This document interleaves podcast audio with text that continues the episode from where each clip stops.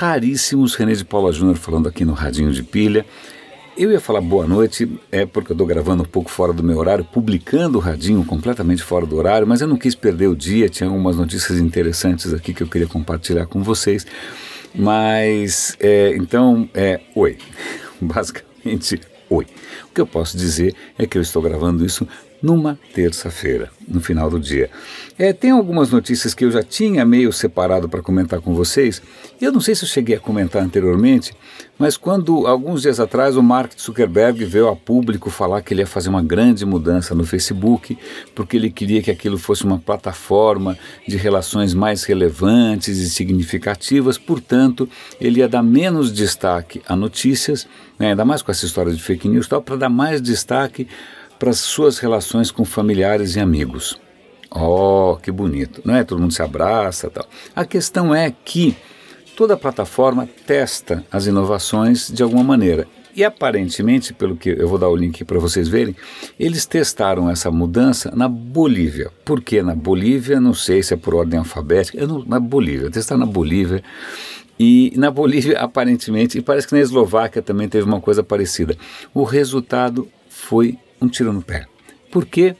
Porque é, essa história de imaginar que o conteúdo vindo de pessoas que são amigas e são próximas vai ser inerentemente melhor, é, não se mostrou verdadeiro. É, e não, não, é, bom, quem tem grupos familiares já tinha provavelmente essa intuição porque eu duvido que os seus grupos familiares estejam pululando de artigos da Scientific American ou de papers na Nature ou então de né, notícias dramáticas da BBC. Não, né? provavelmente é bobagem, dica de dieta, boatos, tal, que é isso que realmente as pessoas gostam de compartilhar, é isso que bomba. Né? existe um certo perfil entre as coisas que bombam. Isso não necessariamente tem a ver com notícia de qualidade. Então, provavelmente essa mudança, em princípio bem intencionada, talvez seja um tiro no pé. Um comentário à parte, e isso eu, eu, eu li em algum lugar, eu não tenho link para dar, mas uma interpretação dessa mudança é um pouco uma interpretação um pouco mais é, maliciosa é de que na verdade ele estaria fazendo isso para conseguir agradar o governo da China porque a China não está interessada em divulgação de notícias. A China quer que o pessoal fique provavelmente trocando bobagens. Né? Então, esse movimento que parece simpático seria um gesto populista, quando na verdade o que ele estaria tentando fazer é tornar o Facebook mais palatável para um governo ditatorial da China que controla informação. E falando em controlar informação, hoje eu fiz uma pequena provocação no LinkedIn e falei, puxa ah, o LinkedIn agora que todo mundo pode escrever, pode falar, está acontecendo a mesma coisa que acontece toda vez que você dá voz a todo mundo. E eu coloquei quatro coisas que acontecem. Eu já esqueci quais eram as quatro, porque eu estou ficando senil, mas era alguma coisa em que todo mundo se acha bacana, todos puxam o saco de alguns, todos acham todos chatos e no fim ninguém mais acredita em ninguém.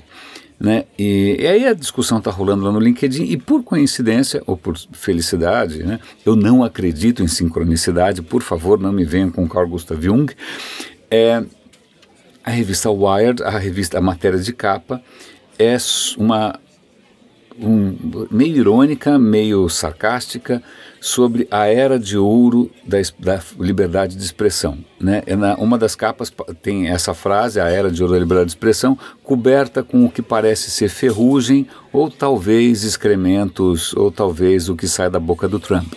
Né? Mas a, o texto que eu recomendo que vocês leiam, não se contentem apenas com essa minha menção, vale a pena ler porque é uma reflexão oportuna, uma reflexão dura tal. O que eles estão concluindo é, em que lá atrás, quando a gente tinha a censura, a opressão, eu nasci em 64, eu vi a ditadura, né, eu vi a censura, e naquela época tinha um censor em cada jornal, então é, naquela época quando você queria censurar, você botava, era fácil, né, você tinha poucos canais, né, os canais eram muito centralizados, você censurava, não tinha como você sair por aí divulgando nada. Né? Aí, quando veio a internet, a gente falou: oba, liberdade de expressão, vamos entrar numa nova era de transparência, é verdade. E, como a gente já percebeu, não é bem assim que funciona. Então, o artigo é uma bela reflexão sobre esses desdobramentos imprevistos, é, sobre essas distorções que ocorrem mesmo num cenário de tanta liberdade de expressão. É, que a própria noção de democracia ou de civilização, ou chame como você quiser, é, entra em xeque. Né? É, é, ainda mais com esses experimentos sem pé nem cabeça do Mark Zuckerberg, da China, etc. e tal. Então eu recomendo a leitura. Agora, pulando de pato para ganso, é, ou para ratos, né, provavelmente, é, eu tenho um, um, interesse razoável por história, embora a minha formação inicial tenha sido exata, depois eu fui para humano. But anyway, é, eu sei que eu tive uma formação em história muito fraca. Né? Aliás, isso é uma das dos efeitos colaterais da ditadura. A ditadura acabou com o ensino de humanidades no Brasil. Então, meu ensino de história era muito fraco. Então, hoje eu tento compensar lendo a respeito, aprendendo tal, tal. E eu tinha cá para mim que a peste negra na Europa, a peste bubônica, tinha sido transmitida por ratos. Em algum momento eu vi lá um documentário que dizia que, na verdade, não eram necessariamente os ratos, mas é que as pulgas dos ratos, que só mordem os ratos, como a temperatura global tinha subido por conta de uma erupção vulcânica, não sei aonde, teve um aquecimento global súbito, essas pulgas contraíram uma bactéria, as pulgas ficaram doentes, elas não conseguiam mais se alimentar só dos ratos, aí elas teriam pulado para os humanos e isso, bom, já é um avanço na explicação. Mas eu vou dar link aqui para uma outra reportagem interessante que mostra um estudo em que os cientistas falam: peraí, é, será que foram os ratos e as pulgas dos ratos? E aí o que eles fizeram? Eles Há N maneiras de você abordar essa questão. Você pode ir lá ver túmulos das pessoas e, sei lá, é, tentar achar corpos daquela época. Mas eles, eles resolveram fazer uma modelagem matemática. Né? Como que a doença espalharia se ela fosse disseminada de três maneiras. Pelos ratos, é, por via aérea, como gripe, sei lá, ou por contato humano, de falta de higiene, por piolho, né, por roupas né, sujas tal. E eles tinham dados muito bons de nove cidades. Então, nove cidades eles tinham lá a história toda e morreu gente pra caramba. Morreu praticamente um terço da população da Europa. Morreu. Né? Foi feia a coisa.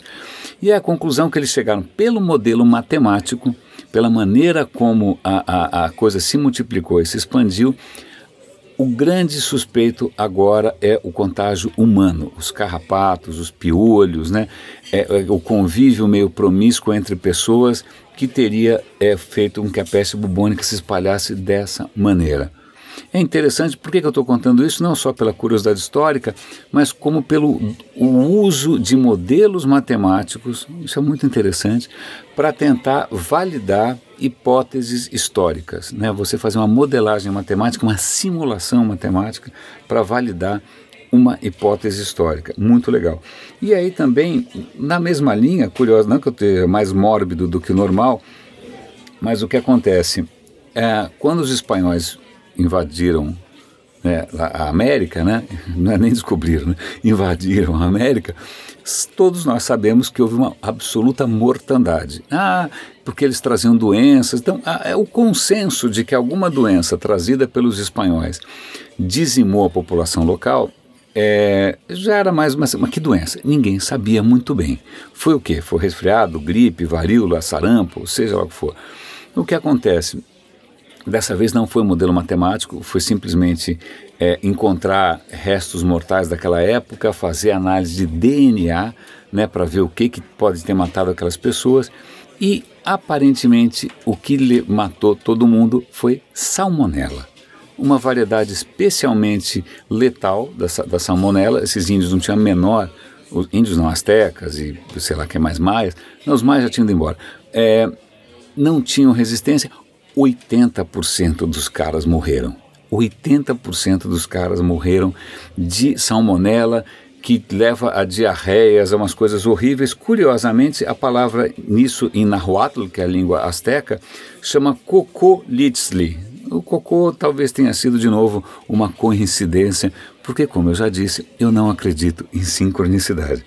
Então está aqui mais dois casos interessantes de como você validar a história, tanto pelo, pelo estudo é, genético, né, que é, é muito bacana, é muito recente, quanto pela modelagem matemática. Deixa eu ver se tem mais alguma coisa para comentar com vocês que eu acho que vale a pena. Estou ah, checando aqui a minha listinha. Eu acho que era, acho que era basicamente isso. Hum, é, eu acho que era basicamente isso. Raríssimos. Muito obrigado pela atenção, pelo carinho, é, é, pela, por estar acompanhando esse trabalho, que, cuja única finalidade é manter a tocha acesa em tempos bicudos, em tempos de treva. E eu fico feliz que é, para um, alguma pessoa, para você, para um ou outro aí, o radinho faça diferença, que isso pelo menos te inspire. Raríssimos, René de Paula Júnior falando aqui no Radinho de Pilha. Um grande abraço e até amanhã.